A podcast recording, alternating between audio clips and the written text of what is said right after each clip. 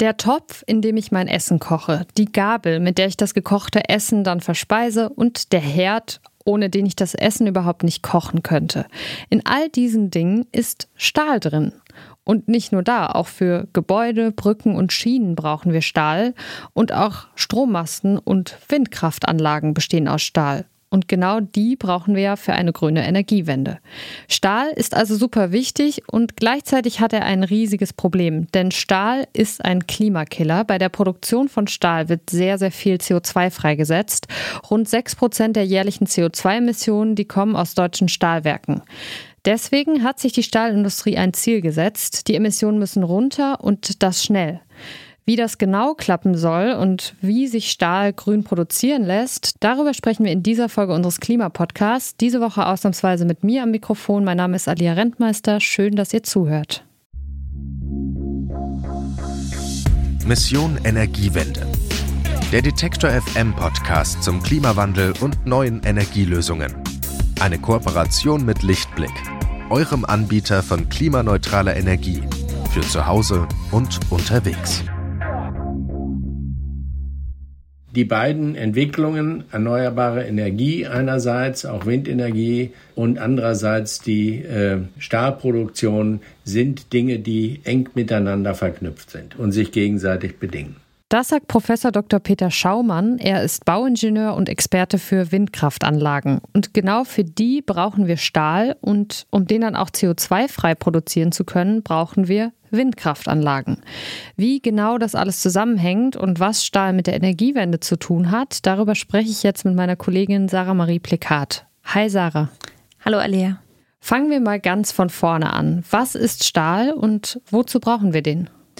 Du hast es am Anfang ja schon ganz richtig gesagt. Stahl ist fast überall drin, also in fast allem, was wir so in unserem täglichen Leben benutzen. Ähm, bei mir heute zum Beispiel das Fahrrad, mit dem ich hier in die Redaktion gefahren bin, die ganze Technik hier in diesem Studio, mit der wir diesen Podcast aufnehmen. Ähm, auch das Gebäude, in dem wir uns befinden, da ist Stahl drin verbaut. Die Stahlindustrie in Deutschland ist insgesamt ein sehr großer Wirtschaftszweig. Alleine im Jahr 2020 hat die Stahlindustrie rund 32 Milliarden Euro erwirtschaftet. Ja, und wir alle kennen ja irgendwie auch diese Namen ThyssenKrupp und Salzgitter. Das ist ähm, sicherlich jedem irgendwie ein Begriff. Mm, dass Stahl so viel verwendet wird und die Stahlindustrie so groß ist, das liegt vor allem daran, dass Stahl sich für alles Mögliche verwenden lässt. Und das liegt eben an seinen Eigenschaften. Jetzt machst du es aber spannend. Welche Eigenschaften sind das denn? Ja, darüber habe ich mit Vido Wittecker gesprochen. Er arbeitet als Projektmanager bei der Denkfabrik Agora Industry und beschäftigt sich dort damit, wie sich die CO2-Emissionen in der Stahl-, Chemie- und Zementindustrie reduzieren lassen. Ja, und er beschreibt die Eigenschaften von Stahl so. Er ist zum einen sehr langlebig. Äh, er kann hart sein. Er kann gleichzeitig aber auch biegsam sein, wenn man an Autobleche denkt. Ähm, er ist zu 100% recyclingfähig und er kann auch in Kombination mit anderen Materialien eingesetzt werden, beispielsweise Stahlbeton. Und diese Materialkombination stellt dann zum Beispiel sicher, dass Gebäude und Infrastruktur über Jahrzehnte sicher stehen. Das heißt, Stahl kommt heute in ganz vielen Bereichen zum Einsatz und ist ein wichtiger Teil unseres Alltags. Okay, Stahl kann also fest und gleichzeitig biegsam sein. Man kann ihn recyceln und neue Sachen draus bauen. Wie wird dieses, ich sag mal, Zaubermaterial denn dann eigentlich hergestellt? Ja, also grob gesagt braucht man für die Herstellung von Stahl drei Komponenten. Das sind einmal Eisenerz, Kohle und Schrott. Und Eisenerz, das ist ein Gestein, das sehr viel Eisen enthält. Das ist ein sehr wichtiger Bestandteil dann auch später von Stahl. Und im Grunde ist Eisenerz ja hartes, getrocknetes Magma, also das, was bei einem Vulkanausbruch dann am Ende übrig bleibt. Ach krass, und was macht man dann mit dem Eisenerz? Ja, also dieses Eisenerz, das wird dann in einem sogenannten Hochofen geschmolzen und dabei kommt dann Kohlenstoff zum Einsatz, der dem Eisenerz den Sauerstoff entzieht. Und dabei entstehen dann zwei Dinge. Einmal flüssiges Roheisen, das dann zu Stahl weiterverarbeitet wird, und CO2. Ja, und um die CO2-Emissionen dann eben runterzubekommen, wollen die Stahlwerke jetzt grünen Stahl produzieren. Okay, ja, das klingt auf jeden Fall schlüssig. Ähm, wenn ich an grünen Stahl denke, denke ich irgendwie an Wasserstoff, weil ich habe mal zu Wasserstoff recherchiert und oder zu grünem Wasserstoff recherchiert und dann hieß es, wir brauchen den für alle möglichen Dinge, unter anderem für die Stahlproduktion. Was ist denn genau dieser grüne Stahl jetzt? Hm. Ja, was genau das ist, dafür gibt es keine konkrete Definition, aber alle, mit denen ich darüber gesprochen habe, sind sich darüber einig, dass bei der Produktion von Stahl deutlich weniger CO2 ausgestoßen werden soll als eben bisher. Dazu nochmal wieder Wittiger. Grüner Stahl ähm, kann man vielleicht ganz vereinfacht so definieren, dass äh, in der Herstellung kaum oder gar keine CO2-Emissionen äh, entstehen. Und äh, dafür gibt es eben unterschiedliche Technologien und Verfahren. Heute bei der konventionellen Stahlerzeugung wird äh, sehr, sehr viel Kohle eingesetzt, um ähm, das Eisen aus dem Eisenerz herauszulösen und damit dann Stahl herzustellen.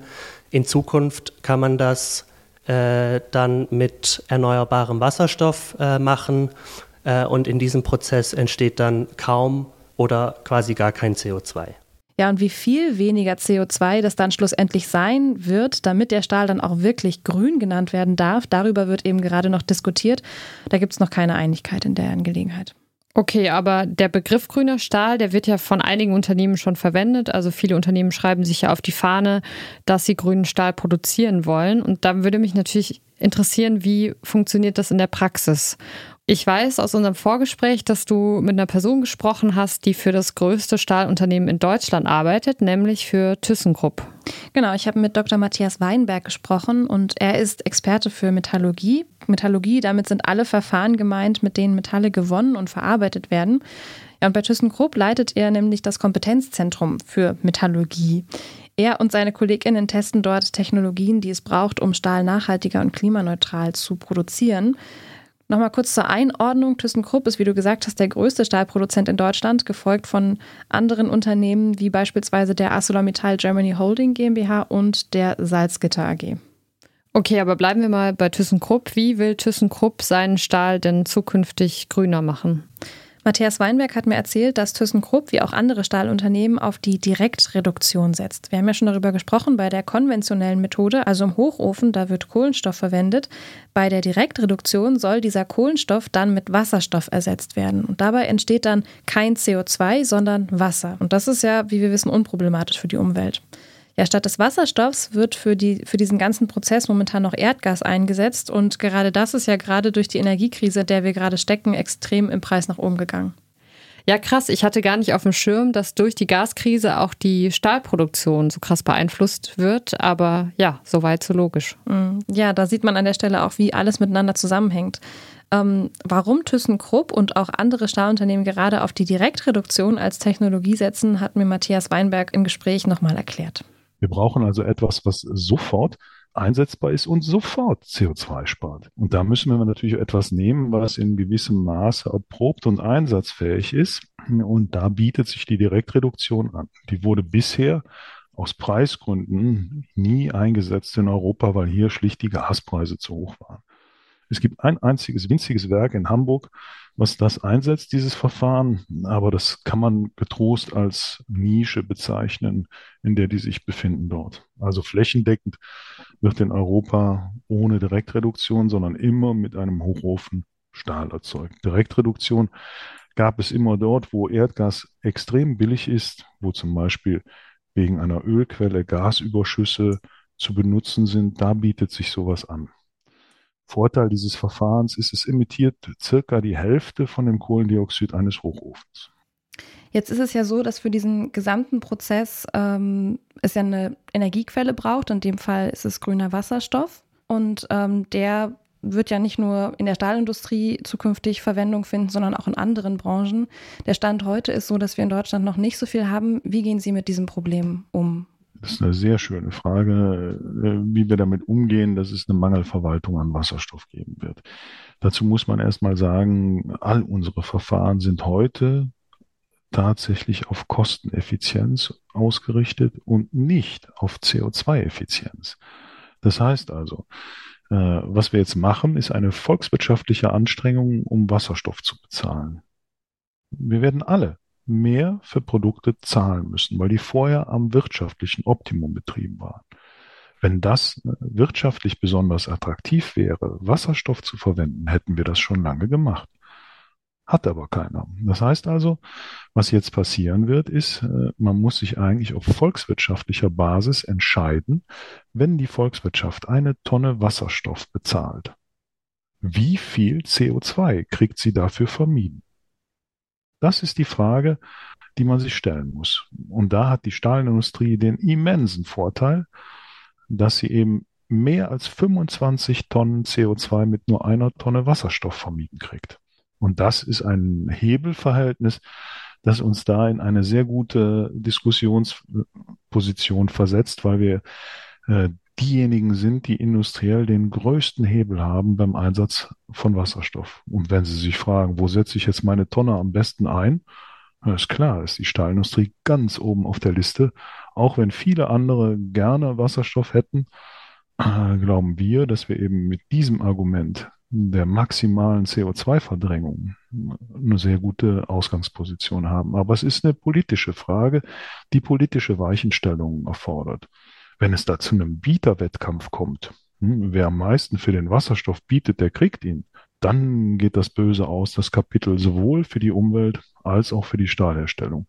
Weil dann äh, diejenigen zum Zuge kommen, äh, die aus, äh, ich nenne es mal einfach, etwas despektierlich Umweltgründen äh, vielleicht einen, einen Werbefeldzug mit grünen Produkten starten wollen, aber nur ein ganz, ganz äh, geringes Verdrängungsverhältnis haben, aber sehr, sehr zahlungskräftig sind. Das wäre für die Umwelt und für uns ein Desaster. Okay, also wenn ich Sie jetzt richtig verstanden habe, dann die Bereitstellung und die Infrastruktur, die wird von woanders herkommen und ähm, Sie als Unternehmen würden das dann einkaufen, was dann politisch reguliert wird werden würde, werden müsste, wenn ich es richtig verstanden habe. Ja, genauso äh, muss man es diskutieren. Äh, das heißt, die Frage, äh, wer kommt eigentlich in den Genuss dieses Wasserstoffs, der, mit dem die Energiewende eingeleitet werden wird, das darf man meiner Meinung nach nicht dem freien Spiel der Kräfte überlassen, weil dann genau der Effekt eintritt, den ich gerade beschrieben habe jemand, der eigentlich nur ein Marketing-Etat äh, und eine, eine geringfügige CO2-Verdrängung hat, der wird dort den Bieterwettstreit gewinnen. Eine, äh, ich, ich nenne es mal stark wettbewerbs äh, Industrie wie die Stahlindustrie, die gerät da ganz schnell ins Hintertreffen. Und wenn man dem nicht Rechnung trägt, dass wir wirklich äh, das größte Verdrängungsverhältnis von allen Industrien haben, äh, dann wird das, glaube ich, auch nicht dem, dem Hintergedanken des Klimaschutzes gerecht. Es geht ja nun schließlich darum, CO2 zu verdrängen. Da muss man das auch tatsächlich priorisieren. Jetzt haben Sie sich ja selbst als Unternehmen auch sehr ambitionierte Ziele gesetzt. Also bis 2045 wird ThyssenKrupp Stahl komplett klimaneutral produzieren. Ähm, auf einer Skala von 1 bis 10, auf der die 1 den heutigen Status quo beschreibt und 10 ihr Ziel, wo stehen Sie da gerade in der Entwicklung? Äh, wir sind erstaunlich weit vorne. Äh, ich bin jetzt etwas zu spät hier zu unserem Termin gekommen, weil wir eben aktuell gerade äh, eine der größten Einzelinvestitionen im, in der Geschichte der Unternehmung vorbereiten. Das heißt, wir werden äh, hier in Kürze einen Auftrag für die Umstrukturierung von mehr als 20 Prozent unseres Werkes, 20 Prozent der Kapazität unseres Werkes platzieren. Das heißt, es ist ein Riesenschritt, ein Riesenschritt, den wir da machen. Äh, und dieser Teil des Werkes wird durch die beschriebene Technologie Direktreduktion mit anschließendem Erschmelzen, äh, wird der vollkommen neu und vollkommen zukunftssicher aufgestellt. Also das bedeutet, ähm, Sie sind gerade dabei, 20 Prozent des Werkes komplett neu mit einer neuen Infrastruktur zu versehen. Habe ich Sie richtig verstanden? Exakt. 20 Prozent der Vorstufe. Das heißt also äh, 20 Prozent der Hochofenproduktionskapazität etwas mehr noch, äh, wird tatsächlich durch neue Technologie jetzt ersetzt. So, wenn Sie jetzt nach einer Skala fragen, äh, ist ja immer die Frage nach dem Vergleich. Ne? Äh, wenn Sie jetzt sagen, äh, bei 30 Prozent, wo sind wir? Da sage ich ja, die 30 Prozent, die äh, sind in sieben Jahren. Ne? Und den Plänen nach, die wir haben, äh, sind wir on track. Ne? Das mhm. heißt also, wir werden das schaffen. Und wenn Sie jetzt fragen, haben vielleicht der eine oder andere äh, die gleiche Chance, das zu erreichen, dann kann ich die Frage nicht wirklich seriös beantworten. Das hat einen einfachen Grund. Äh, jeder muss seine Lösung finden. Äh, Wir alle hier haben keine Werke, die wir auf der grünen Wiese errichten. Wir alle haben von unseren Vorvätern, haben wir Werke geerbt. Und wir machen den ersten Schritt in diese wichtige Richtung, indem wir natürlich versuchen, möglichst optimal all unsere neue Technik in die alte zu integrieren. Wenn Sie hier einfach ein, modernes Werk, wie wir ja stehen haben, abreißen äh, und ein neues hinsetzen, ist erstmal die Frage, wer finanziert das hier? Ne, das wird ja keiner machen in Mitteleuropa. Arbeitskräfte zu teuer, Hochlohnland, Umweltvorschriften, Genehmigungen und, und, und. Äh, dann äh, stellen sie tatsächlich den Industriestandort in Frage. Also ist uns sehr daran gelegen, eine schrittweise wirklich vernünftige Transformation und keine keine Sprungfunktion, keine disruptiven Prozesse. Das darf man nicht machen. Das geht schief. Und deshalb wollen wir natürlich einen Weg beschreiten, der auch wirklich durchhaltbar begehbar ist. Äh, und was das angeht, oh, wir sind noch nicht da, aber wir sind auf Track. Sie haben gerade die Finanzierung schon angesprochen. Ähm, wie, wie finanzieren Sie das denn? Also wo kommt das Geld her? Äh, das sind zum Teil Mittel aus der öffentlichen Hand, was ich auch für durchaus angemessen und richtig halte. Aber zu einem erheblichen Teil steuern wir auch selbst richtig große Beträge bei. Das heißt also, es ist äh, platziert, das Projekt als International Project of Common Interest. Das heißt also wirklich, wie der Name es sagt, es ist ein internationales Großprojekt von einem übergeordneten Interesse. Und dass Sie jetzt einem Unternehmen allein, das ist hier eine Weltneuheit, die wir hier in Betrieb nehmen. Das gibt es weltweit nirgendwo. Und dass Sie einem kleinen Unternehmen äh, diese Bürde ohne jede Bezuschussung auferlegen, diese Risiken zumuten, alleine zu tragen, das wäre nicht fair. Das heißt also, dass dort Mittel äh, aus dem öffentlichen Etat zugeschossen werden, weil man eben weiß, hoppla, da kann man ganz viel CO2 an einem Ort verdrängen. Das ist ja ein Ort. Wir emittieren hier immense Mengen CO2. Dafür, was wir hier jetzt vorhaben, dafür müssen sie unglaublich viele Autos elektrifizieren und unglaublich viele Häuser auf den neuesten Standard bringen. Hier haben sie alles an einem Ort. Wenn man also wirklich sagt, äh, wollen wir jetzt der Umwelt helfen oder nicht, dann ist die Stahlindustrie erste Adresse. Und das muss im öffentlichen Interesse sein, wenn man den Klimawandel wirksam bekämpfen will.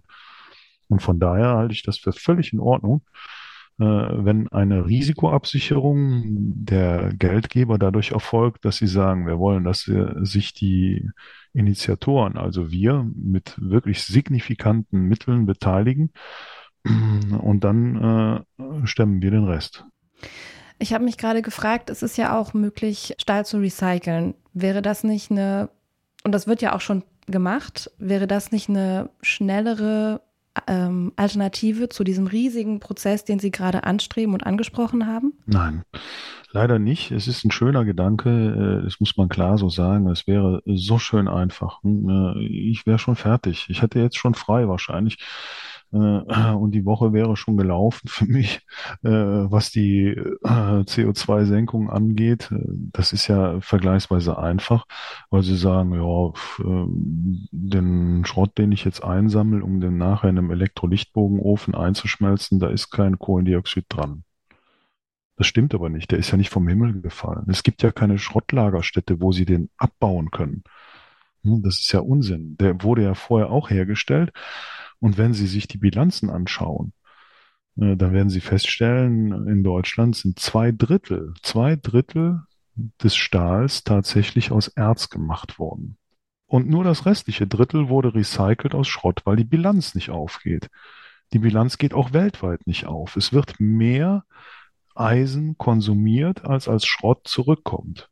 Die Bilanz geht also nicht auf. Jeder, der das proklamiert, man könne so dem Klima was Gutes tun, das ist ein schwieriger, äh, nicht wirklich vernünftiger Standpunkt. Äh, meiner Meinung nach ist es unsinnig, weil sämtlicher Schrott der Welt sowieso recycelt wird. Und ob sie ihn jetzt hier oder woanders recyceln, ist doch dem Klima egal. Das ist eine, im Grunde eine Bilanzgrenzenverschiebung. Mehr nicht, was sie da machen. Das macht es so schwierig. Wollen Sie jetzt dem Klima helfen oder wollen Sie äh, für Ihre Region eine geschönte Bilanz vorlegen? Also unterm Strich gibt es einfach zu wenig Schrott, um den Bedarf zu decken. Exakt. Die Herstellung von grünem Stahl ist momentan noch sehr aufwendig und vor allem sehr teuer. Die Anlagen, die befinden sich noch im Aufbau. Das heißt, noch gibt es grünen Stahl nicht im großen Stil. Ja, und auch der Markt, der entwickelt sich gerade erst noch. Also einerseits strukturieren die Stahlunternehmen um, planen und bauen neue Anlagen und auf der anderen Seite interessieren sich auch immer mehr KundInnen für grünen Stahl. Ja, das klingt ja jetzt erstmal so, als wäre das alles schon auf einem guten Weg. Oder den Eindruck habe ich jetzt auch in einem Interview gewonnen, dass ThyssenKrupp einschätzt, dass sie da auf einem guten Weg sind, ihre Stahlproduktion halt klimafreundlicher zu machen. Jetzt würde mich natürlich interessieren, wie bewertet das denn jemand, der die Branche von außen beobachtet? Wo steht denn die Stahlindustrie da gerade? Ja, Vido Witeka, den haben wir ja am Anfang schon gehört von Agora Industry. Der schätzt ein auf einer Skala von 1 bis 10. Da steht die Stahlindustrie gerade noch bei 1. Also wenn man den jetzigen Status quo betrachtet, würde ich sagen, wir stehen äh, an 1. Das heißt, äh, bisher wurden noch keine ähm, Stahlwerke transformiert in Richtung Klimaneutralität. Auf der anderen Seite kann man das dann doch auch durchaus positiver bewerten, ähm, denn es gibt ganz viele Ankündigungen der Stahlunternehmen, dass sie in ähm, klimaneutrale Stahlwerke investieren möchten, dass sie ihre äh, kohlebasierten Anlagen äh, sukzessive ersetzen möchten mit äh, den neuen Anlagen, die dann ähm, erneuerbaren Wasserstoff nutzen. Äh, und es ist davon auszugehen, dass eben innerhalb der nächsten zwei bis drei Jahre die ersten dieser neuen Anlagen dann auch den Betrieb aufnehmen können. Eine kurze Unterbrechung für unseren Werbepartner. Euer Laptop läuft mit 100% Ökostrom, eure Heizung mit klimaneutraler Wärme, in der Garage lädt euer Auto und auf dem Dach erzeugt ihr euren eigenen Solarstrom. Klingt nach Zukunftsmusik, ist aber jetzt schon leicht zu haben. Bei Lichtblick bekommt ihr alles, was ihr für einen klimaneutralen Lebensstil braucht. Jetzt einfach wechseln zu Deutschlands größtem Ökostromanbieter. Für die Transformation der Stahlindustrie, da braucht es in Zukunft sehr viel Wasserstoff und der sollte im besten Fall grün sein, also aus erneuerbaren Energien wie eben Wind und Sonne stammen. Jetzt ist es ja so, dass wir Stahl nicht nur für Brücken, Häuser, Autos und so weiter brauchen, sondern auch für die Energiewende. Denn auch Strommasten, Windkraftanlagen und Solaranlagen bestehen in Teilen aus Stahl. Das habe ich ja am Anfang auch kurz schon gesagt. Jetzt hast du gerade äh, erzählt, grünen Stahl in großen Mengen, den gibt es aber noch gar nicht. Und ohne diesen grünen Stahl gibt es auch momentan noch keine nachhaltig gebauten Windkraftanlagen. Das heißt ja im Umkehrschluss, um langfristig CO2-Emissionen einzusparen, werden erstmal viele Emissionen ausgestoßen. Beißt sich da nicht irgendwie die Katze in den Schwanz? Ja, genauso habe ich das auch gedacht, als ich mich mit dem Thema beschäftigt habe. Und das ist ja jetzt nicht nur beim Stahl so, das ist im Grunde ja in allen Branchen so, die gerade dabei sind, auf Grün umzustellen. Ich habe mich da auch schon mit vielen Menschen drüber unterhalten und die meisten sagen ja, um die Emissionen werden wir schlussendlich nicht drum rumkommen. Also irgendwie wird es am Ende dann doch noch irgendwie Emissionen ähm, geben, aber irgendwo müssen wir ja irgendwie auch anfangen. Und um dir mal eine Zahl zu sagen, um nochmal auf die Windkraftanlagen jetzt zurückzukommen, da konkreter zu werden. Allein so eine Windkraftanlage, die besteht zu 85 Prozent aus Stahl. Also du siehst, ohne Stahl geht es momentan einfach noch nicht. Ja, ich bin jetzt gerade noch bei der Zahl 85 Prozent hängen geblieben. Das finde ich ganz schön krass. Was genau ist denn alles aus Stahl bei so einem Windrad? Ja, dafür müssen wir uns erstmal nochmal anschauen, vor Augen führen, wie so ein Windrad eigentlich aufgebaut ist. Es gibt äh, ein Fundament, wo das dann draufsteht. Es gibt den Turm, es gibt einen Generator und die Rotorblätter. Ja, und wo da jetzt überall Stahl verbaut ist, das weiß Peter Schaumann, den haben wir auch am Anfang schon gehört. Das Fundament ist in der Regel aus Beton. In dem Beton ist natürlich Bewährungsstahl drin. Dann geht es um den Turm. Da gibt es konkurrierende Systeme. Es gibt äh, Türme mit Spannbeton, Dafür steht zum Beispiel Enercon und äh, Stahltürme. Äh, das hängt sehr von der Bauart ab.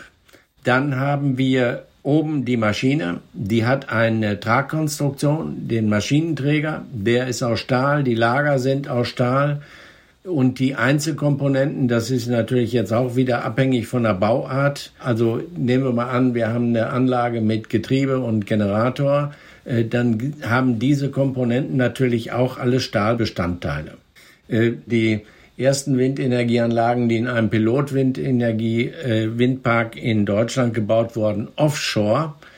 Äh, die wurden mal untersucht und da äh, gab es eine Bilanz, äh, die sagte bei der Offshore-Anlage 85 Prozent des Materials sind stahlbasiert. Also man kann sagen, ohne Stahl kein Windrad. Was diesen Anlagen allerdings zugute kommt, in der Regel haben die eine Lebensdauer von um die 25 Jahre, sagt Peter Schaumann.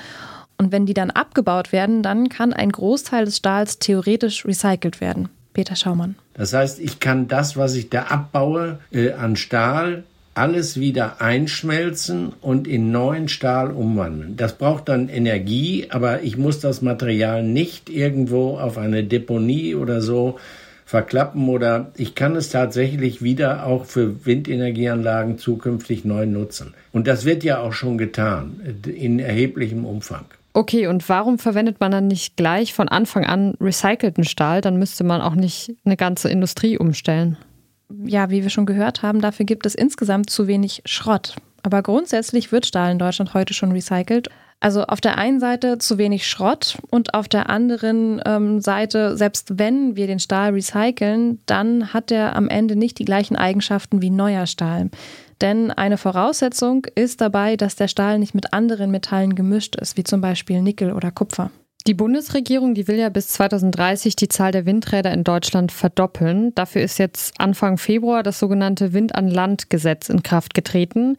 Das macht den Bundesländern jetzt klare Vorgaben, dass sie eben in Sachen Windenergie einen ordentlichen Zahn zulegen müssen. Nur sieben Jahre Zeit für doppelt so viele Windräder. Das ist natürlich ganz schön ambitioniert. Aber sagen wir einfach mal, das könnte klappen. Wie viel Stahl bräuchten wir denn dann dafür? Da habe ich eine ganz konkrete Rechnung von Peter Schaumann dabei. Vorweg, bei diesen Zahlen bezieht er sich nur auf Deutschland und außerdem ist nochmal wichtig, wir reden von der konventionellen Stahlproduktion, also nicht von nachhaltiger Stahlproduktion, also grünem Stahl. Denn ich habe es schon gesagt, die Produktion von grünem Stahl, die steht noch ganz am Anfang. Bis wir den wirklich dann haben, da wird es noch eine Weile dauern. Ja, und Peter Schaumann, der sagt, um die Ziele der Bundesregierung zu erreichen, braucht es 12.000 neue Anlagen. Und für die, da braucht es eine ganz schöne Menge Stahl. Nun stellt sich die Frage, wie viel brauche ich denn dann für eine Anlage an Stahl? Und dazu hat sich der Vorstand von Salzgitter jüngst geäußert und hat gesagt, bei den Onshore-Anlagen, von denen ich also 12.000 bauen muss, da brauche ich pro Anlage mindestens 500 Tonnen. Stahl. Äh, ich würde sagen, bei zunehmender Angradengröße würde ich eher bei 700 liegen und äh, egal wie, dann bräuchte ich für die 12.000 Anlagen pro Anlage 700 und dann komme ich raus, dass ich ungefähr eine Million Tonnen Stahl brauche für diese Onshore-Anlagen pro Jahr in den acht Jahren bis 2030. Ja, bei den Offshore-Anlagen, da wird es ein bisschen mehr sein, einfach aus dem Grund, weil die ein bisschen anders gebaut sind, insgesamt auch größer sind als die Anlagen, die es an Land gibt. Ja, und um das Ganze mal ins Verhältnis zu setzen, jährlich werden in Deutschland ungefähr 40 Millionen Tonnen Stahl produziert, sagt Schaumann. Also wenn wir für die Windkraftanlagen ungefähr eine Million benötigen, dann reicht in jedem Fall das, was wir haben an Stahl. Okay, ja, das ist ja erstmal beruhigend, dass es ausreicht. Ich finde, es klingt trotzdem ganz schön viel, so eine Million Tonnen. Mhm. Ja, ist es auch, aber der meiste Stahl in Deutschland, der wird tatsächlich gar nicht für Windräder gebraucht, sondern für Häuser und Autos. Meine Kollegin Sarah Marie Plikat hat sich mit der Transformation der Stahlindustrie in Deutschland beschäftigt und wie die mit der Energiewende zusammenhängt. Und dafür hat sie mit Vido Wittiker von Agora Industry, mit Matthias Weinberg von ThyssenKrupp und mit dem Windkraftexperten Peter Schaumann gesprochen. Vielen Dank dir, Sarah, für deine Recherche. Gerne. Wenn euch diese Folge gefallen hat, dann sagt es gerne allen weiter und folgt uns, lasst ein paar Sternchen da oder klickt euch einfach nächste Woche wieder rein. Jeden Dienstag gibt es nämlich neue Folgen von Mission Energiewende, dem Klimapodcast von Detektor FM. Die findet ihr wie immer auf unserer Webseite detektor.fm, in der Detektor FM App und überall da, wo ihr sonst Podcasts hört. Mein Name ist Alia Rentmeister. Ich bedanke mich bei euch fürs Zuhören. Kommt gut durch den Tag und macht's gut. Ciao. Mission Energiewende. Der Detektor FM Podcast zum Klimawandel und neuen Energielösungen. Eine Kooperation mit Lichtblick eurem Anbieter von klimaneutraler Energie für zu Hause und unterwegs.